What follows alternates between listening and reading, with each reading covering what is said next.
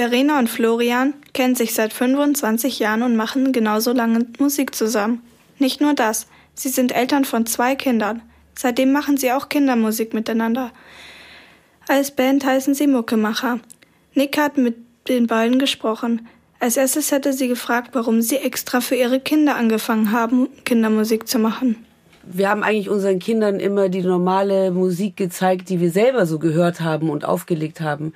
So alles Mögliche zwischen Jazz und Hip-Hop und Reggae. Irgendwann hatten wir halt die Idee, dass wir aus unserer Lieblingsmusik oder unseren Lieblingsmusiken Lieder machen für unsere Kinder. Das Besondere an eurer Musik ist, dass ihr euch meistens erst die Melodien ausdenkt und dann die Texte schreibt. Worauf achtet ihr bei euren Melodien? Eigentlich achten wir da auf gar nichts. Die äh, Melodien kommen uns oft zugeflogen in den komischsten Situationen. Und dann ist eigentlich die Hauptaufgabe, sich diese Melodien zu merken. Ich vergesse das immer sehr, sehr schnell. Und deswegen pfeife ich das ganz kurz in mein Telefon rein oder ich schreibe es mir auf. Also ich schreibe die Noten auf und dann kann ich mich ein paar Stunden später auch noch erinnern. Euer aktuelles Album heißt Biri Baba Bai und bedeutet gar nichts. Was gefällt euch an solchen Lauten? Ach, wir finden es eigentlich ganz lustig, dass unsere CDs so lautmalerische Unsinnstitel haben, die eigentlich jetzt keine spezielle Bedeutung haben und jeder sich dabei irgendwas denken kann, was ihm gefällt. Ich finde, die klingen alle recht lustig und positiv. Ja, Verena hat, als wir über ein Lied gejammt haben, also so ein bisschen geprobt haben und das ausprobiert haben, da hatten wir noch keinen Text, weil, wie du weißt, ist ja die Melodie und die Musik oft vorher da, vor dem Text. Und dann hat Verena einfach dazu gesungen, Bidi Bababai, Bidi Bababai.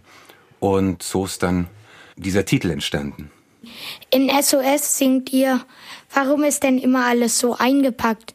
Wieso hat jedes Ding einen Plastiksack? SOS und Alarm, die Erde ist in Gefahr. Wir brauchen jetzt einen Plan. Warum ist es euch so wichtig, auch über Probleme in der Welt zu singen?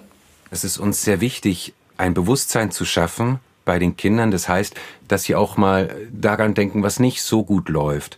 Und da fällt uns natürlich auf, wie viel Plastikmüll produziert wird.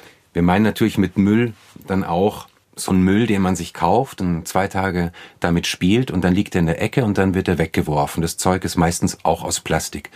Und wenn die Kinder unsere Texte hören, denken sie vielleicht ein bisschen darüber nach und im besten Fall sprechen sie mit ihren Eltern darüber und dann denken die Eltern wiederum ein bisschen nach und so kaufen die Leute vielleicht ein bisschen weniger Plastik. Wenn eure Kinder älter sind, macht ihr dann Songs für ältere Kinder?